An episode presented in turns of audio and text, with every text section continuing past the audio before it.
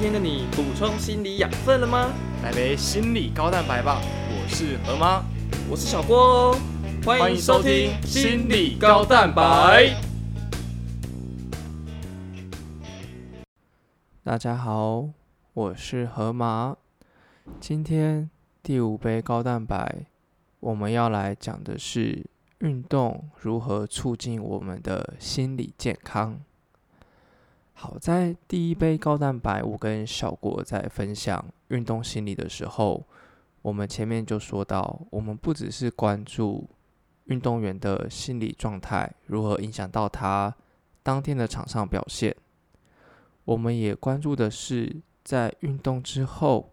如何促进我们的心理健康。那我们在我们粉砖其实也发过一系列蛮多篇类似的文章，今天就让我来把它们一起整理，在这一集的 podcast 当中跟大家分享。那之后，如果我们有持续看到新的文献，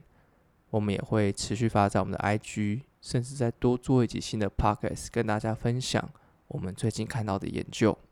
为什么运动可以促进我们的心理健康呢？好，我们先来讲一讲，其实运动的过程当中啊，就可以增进我们的好心情了。第一个，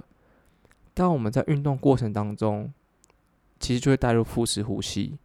不管是跑步当中有节奏的呼吸。或者是我们在重训过程当中，我们在巩固核心的时候，其实也是把肚子吸到腹部，这样子有节奏、规律的腹式呼吸，其实可以帮助我们稳定情绪。其实，在呼吸过程当中，吐气，慢慢的吐，其实可以帮助我们活化我们的交感神经，进而稳定我们的情绪，减少自律失调的机会。此外，在运动过程当中，我们其实少了人跟人竞争的机会，我们可能就是专心的做我们的训练，或是慢慢的随着音乐在河滨公园、在操场跑步。好，也因为少了这样的竞争，少了一些平常工作中的压力，好，因而带给我们一些乐趣。当然，也不是说一个人就一定好，或者说有人竞争就是一件坏事。我们只想带入的事情说，在这过程当中，我们其实可以享受我们喜欢的运动，而不是像在职场上要为了拼业绩等等的压力而去跟他人竞争。保持一定的规律性，其实可以帮助我们舒压，降低我们的负向情绪。最后一个则是乐趣，好，就是一项我们觉得有趣的运动，能够让我们乐在其中。包含可能我们去做一些我们喜欢的运动，像我前面提到的，其实我很喜欢打网球，所以打网球对我人其实是一个很舒压、有趣的事情。那过程当中，无论我被三振还是失误了，但我还是依然享受这个运动带给我正向的情绪。好，讲完这前面大概四点会增进我们好心情的因素之外，我们再来继续往下讲。那啊，什么是压力？在上个礼拜，哎，应该是上上个礼拜的心理素质，我们跟大家提到的是，每个人对于压力的承受度就像是一个气球一样，每个人心中的气球大小都不太一样，我们装进去所能承载的压力也不尽相同。那如果我们没有好的释放的策略的话，让这个气球泄气，可能就会爆掉。导致我们有各种不同的身心症。然而，这个气球只是个比喻而已。今天我们要更详细的用心理学的理论，先跟大家讲什么是压力。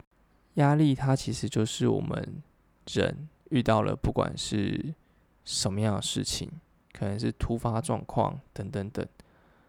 这些事情导致我们生理跟心理的平衡受到破坏，因此我们需要马上采取行动去处理它。那可能反映哪些？可能我们的生理状态会激发，例如说我们交感神经会瞬间活化，让我们进入一个战斗状态。我们可能会做出很多的行为去应应，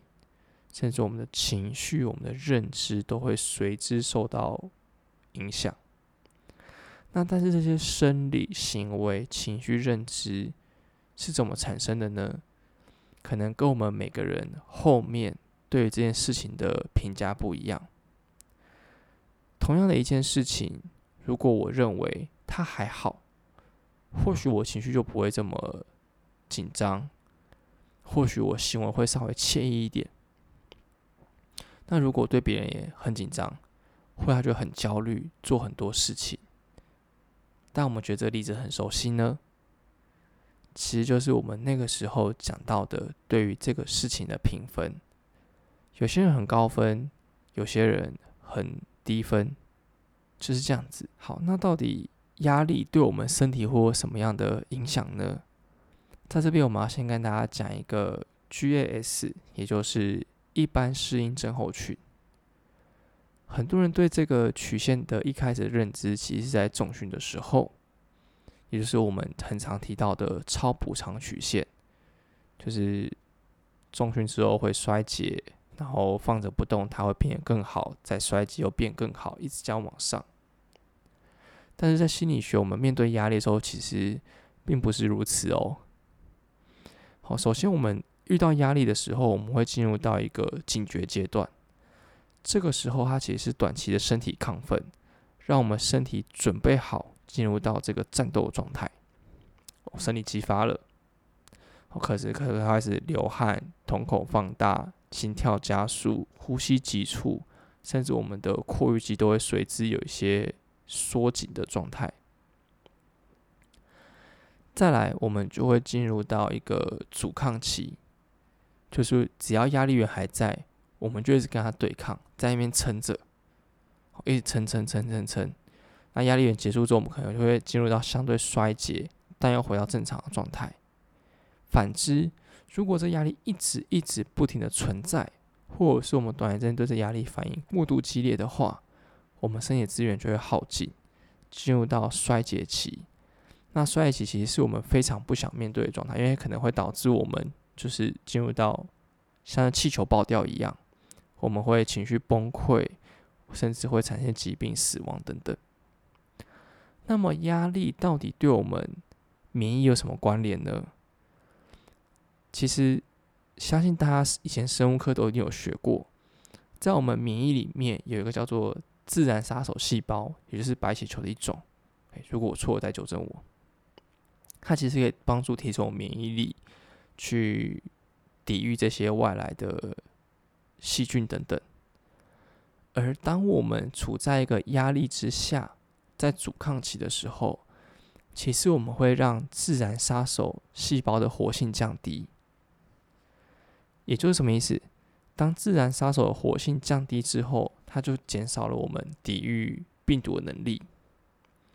所以我相信大家一定有经验过，就是当我们经历那个重大压力，可能我们在一个大考之后，或是一个重大案子之后，我们会怎么样？会突然生病？为什么这样子？一份是我们松懈了，一份也是因为我们在长期压力之下，我们本身的免疫力降低了，也因此在事情之后，我们可能遇到一些病毒，就很容易就会感冒。到底压力事件，我们遇到压力时候可以怎么应应它呢？很多人的应应方式，我们可以第一步就是先评价，就我刚才讲的，对于这压力我们会给多少分数，或者是我们影响如何。这个影响分数很大部分就是来自于我们怎么看待它，或者是它对我们的影响到底有多大。因因策略有哪一些呢？第一个可能是问题导向，好，可能就是改变压力源，或是改变我们面对压力的关系。我们会直接去行动去处理这些，因此我们可能会对抗它，或者是逃避，让我们免于这个压力。我们可能会寻求他人的帮助。不管是讨价还价、寻求别人帮忙等等，或者是我们早就预先到了，所以我们可能会做一些预防的动作。那此外，我们可能会有一些情绪取向，也就是改变我们自己，就有一些活动来让自己觉得舒适，去调整压力源。例如说，以身体为主，像可能会吃药，哦，用一些腹式呼吸、肌肉放松等等的技巧。或者是认知为主，像是分散我们注意力，改变想法。稍微听完音音方后，大家可以知道，其实运动哦是属于情绪取向，它可以帮助我们面对这些相对不受控制的压力源影响。好，那这个压力可能是你无法去改变的，可能是家里有生病的人，你要去照顾他等等。运动就是可以帮助我们这样子去引用我们的压力。那我们接下来就要来讲的是运动如何促进我们的好心情。那其实运动它给我们内在心理带来一个很好的调节作用，好，可以帮助我们舒缓一些压力、紧张，甚至我们可以透过运动来转移我们的注意力，进而提升我们的自信、我们的信心。我不知道在听的听众朋友有没有一些人是慢跑的爱好者。其实，在跑步里面有个叫做“跑者高潮”的状态。简单来说，就是我们在跑步过程当中，对于我们所处的环境以及人事物等等是非常愉快的，而且我们有一种高度的幸福感，甚至进到一种忘我的境界。那因此，在这样规律状态之下，不仅是我们的身心灵受到改善，对我们心理的调试也是有帮助的。甚至对于更年长的长者来说，它可以预防失智、增加肌力等等。好，那在讲完运动可以促进我们好心情，以及增加我们的生活品质之外，那到底对于真的已经符合精神疾患的人来说，它是有用的吗？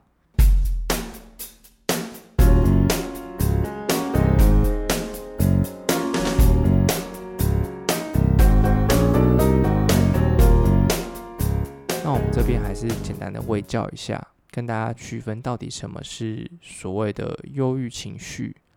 或者是它已经严重到所谓的忧郁症。忧郁情绪，它可以说是我们因为一些挫折。例如说考差了、分手了等等，产生的低落情绪，你可以说它是忧郁症，你可以说它是忧郁情绪，那可能还一下子就会好了。但是在更进阶到忧郁症，他除了这些忧郁心情、失去兴趣之外，他可能还有一些食欲或者是睡眠的问题。然后容易觉得疲累，觉得自己没有价值感，开始出现一些注意力方面的问题，或者是他有没有出现自杀想法等等。那在这些的症状里面，他可能要持续至少两周以上，而且是严重的影响到他的工作、他的学业，甚至是他的社交等等等。那到这样时候，他可能代表说他的大脑已经有一些。内分泌传导物质的异常了，哦，因此他可能就会被诊断为忧郁症。那透过精神科的药物、心理治疗去帮助他做舒缓。而运动对于忧郁症的患者来说，它可以被视为是一种辅助治疗。研究发现，其实对于一个中度忧郁的个案，大概每周三次。每次三十分钟，然后一共进行十周的中强度运动，可以让他们在一些忧郁相关的量表上面获得一些减缓。甚至研究开始找到说，诶，运动要运动多少可以减缓我们的忧郁？研究发现，其实一周不管运动三天或五天，你只要每一周。每公斤的体重消耗十七点五的卡路里就是可以的。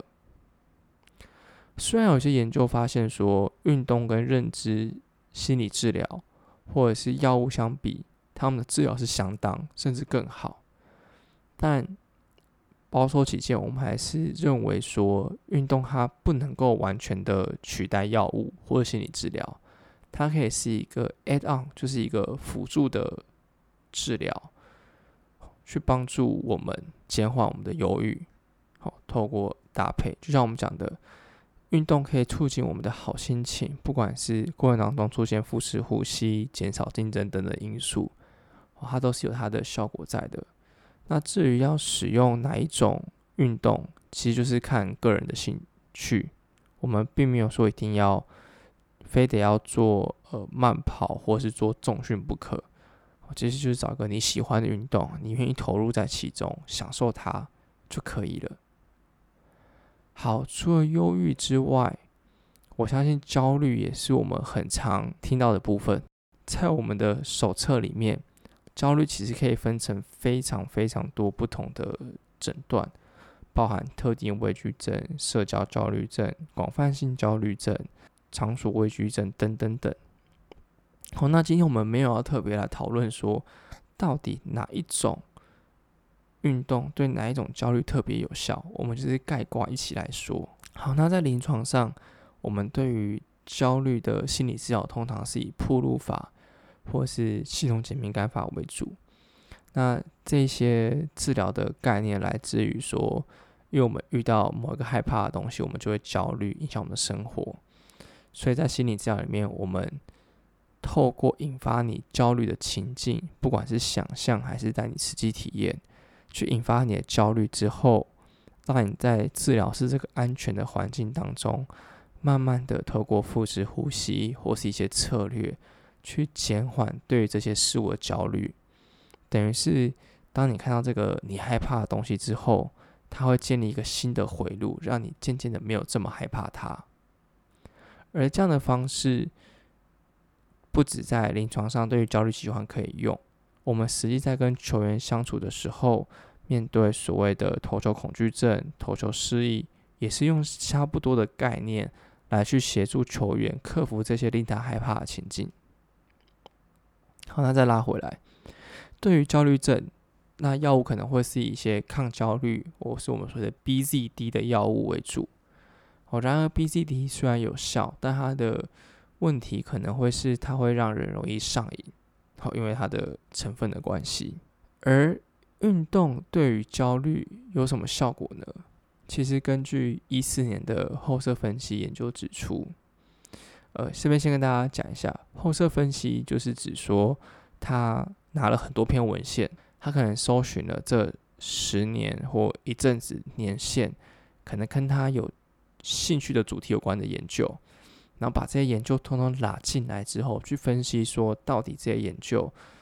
整体来说有没有效。所以这边来说，他就是找了许多关于运动对于焦虑是否有效的研究纳进来，然后去做一个整体性的回顾。这是后设分析。那这后设分析就只说，其实运动可以减缓我们对于恐慌症的症状，但效果可能还是略输点药物。而对于社交焦虑来说，运动结合心理治疗，其实可以比单纯做心理治疗来的更有效。那至于对于焦虑而言，像我们刚刚提到，忧郁它其实有一个差不多的最佳反应剂量。那焦虑有没有呢？其实研究发现，不论你是做有氧还是做重训，其实都可以减缓焦虑症状。而中度到高强度，好，或者是非常轻度到轻度这个区间，都可以更有效的减缓焦虑。意思是说，如果我们是做轻度到中度的话，这种中间值可能相对就比较弱一些。好，然而运动其实也是被建议作为焦虑的辅助治疗。那大家也会好奇，那为什么运动可以减缓焦虑？到底做什么事情？就好像我们一开始讲到的，运动可以促进好心情一样，运动减缓焦虑是差不多的概念。第一个就是过程当中，我们其实呈现一个放松的状态，好忘了我们焦虑的事情。然后再来是从神经传导物的概念来说，运动其实可以提高我们血清素，促进我们脑内啡，使我们情绪更正向，好让我们的大脑的神经系统的。内分泌可以回归一个暂时的正常值，而且也可以促进我们新陈代谢。再来，我相信大家在焦虑的时候，一定很容易会肩膀紧绷、胃部觉得挛缩等等的状态。重训等等的时候，我们可以通过这样的张力的方式，来去舒缓我们因为焦虑而造成的肌肉紧张。这就好像我们 C 在跟大家互动，在教导肌肉放松的时候一样的概念。我们透过强制、主动制造肌肉非常紧绷，紧绷到我们颤抖之后的放松，颤抖、放松、颤抖、放松之后，来让我们原本很紧绷的肌肉较为放松。其实重训也是一样的概念。我相信大家在不管练完什么部位之后，一定都有紧绷的经验。那透过这样子的方式，也可以舒缓我们的紧绷。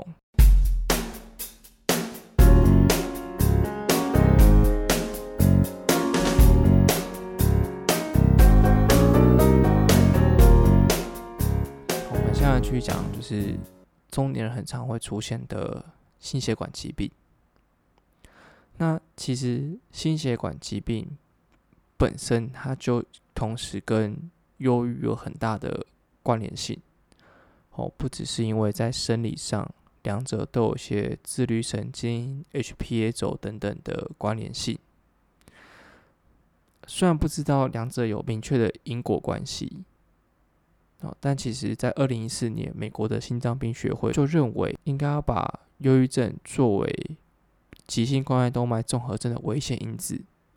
也就是当你有忧郁的时候，可能会提高出现急性冠状动脉综合症的可能性。好，那那同时我们其实也知道说，当我们在规律的运动配合饮食的时候，其实是可以改善我们心血管的问题，好让我们有。降低我们心血管疾病的一些死亡率等等。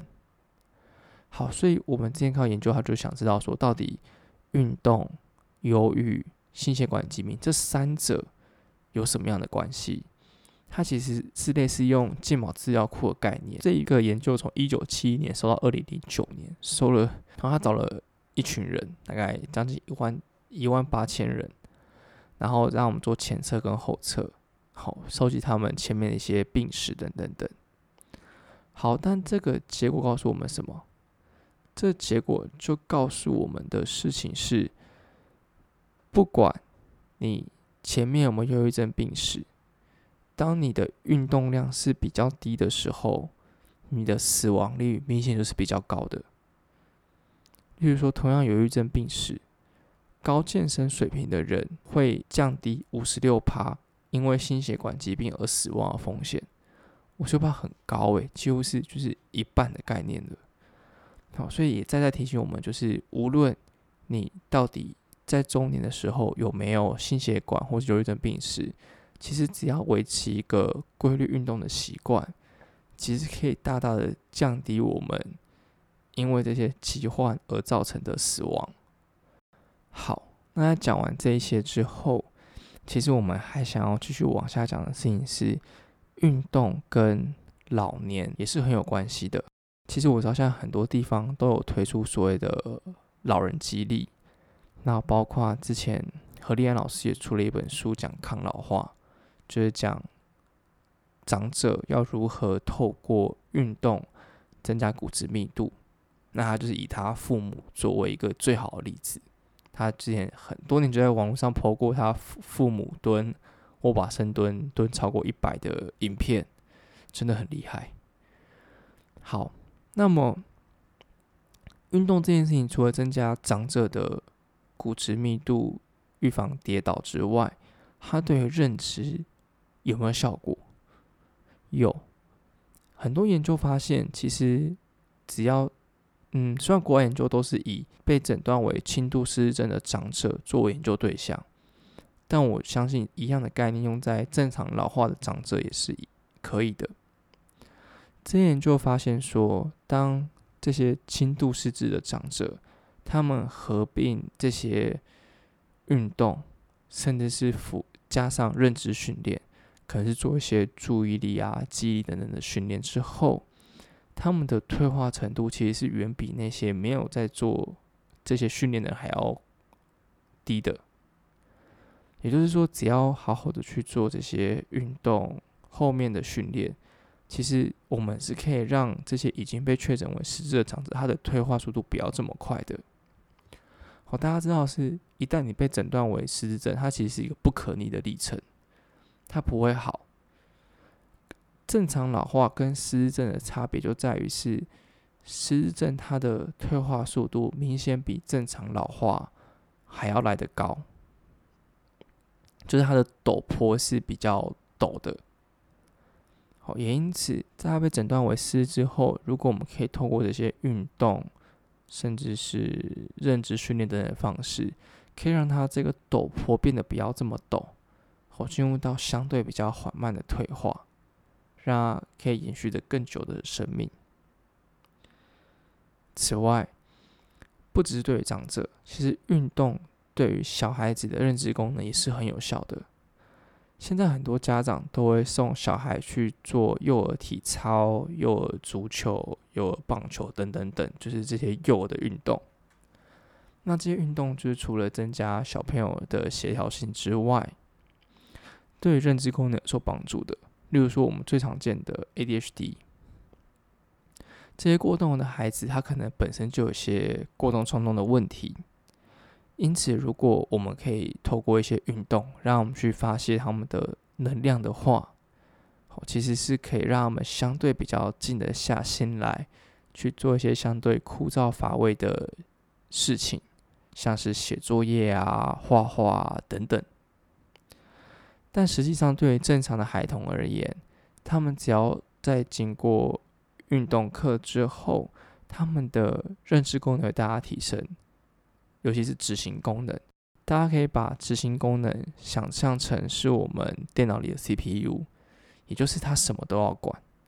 包含我们的注意力、我们的工作记忆、我们的规划能力、我们的情绪调节等等等，这些东西其实都是我们的执行功能。好，那在运动之后，其实是可以提升这些执行功能。好，那除了我们讲到这些精神疾患。然后，长者、儿童的族群在透过运动训练之后，他们会有不同的情绪认知功能的进步。那其实对于其他的特殊族群，像是艾滋病、癌症、糖尿病等等等，只要透过运动，都可以提升这些特殊族群的生活品质、自我效能感等等。好，然而这些特殊族群，他们。之所以被归为特殊，他们跟一般人不太一样，不管是他们的身体状态等等等，因此实际在做运动处方线的时候，其实也是有不同的应对方式。那详细的大家可以去看 NSC 本特殊族群的运动训练手册，又翻成中文版，大家可以去做参考。它里面除了提到运动的处方签之外，也有一些用药的认识，帮助我们去做了解跟搭配。那我们今天主要是讲心理的部分，所以今天整体来说，无论我们做了什么样的运动，无论我们今天是健康的，还是我们有一些身心理上的状态，其实透过适当的强度的运动跟频率，都可以改善我们的身体健康。此外，也可以提升我们。在运动之后的成就感、愉悦感，那到底要怎么去维持运动呢？虽然我们在女子健身有讲过，应该是在 EP 三十三十一的时候，大家可以有兴趣可以跳女子健身室听。那我们在下个礼拜，也就是第六杯高蛋白的时候，我们也会在重新整个跟大家分享一次，要怎么维持规律的运动习惯。那今天第五杯高蛋白就到这里。今天的长度或许比之前短了一些，但今天是从一个推广的角度出发，我们也在希望让大家去了解到说，到底运动可以怎么样改善我们心理健康，或是我们的生理健康。那大家也可以把这一集的 podcast 跟家里的长辈分享，然后鼓励他们一起去运动。让大家可以生活的更健康。今天就分享到这里，那我们就下一杯高蛋白再见喽，拜拜。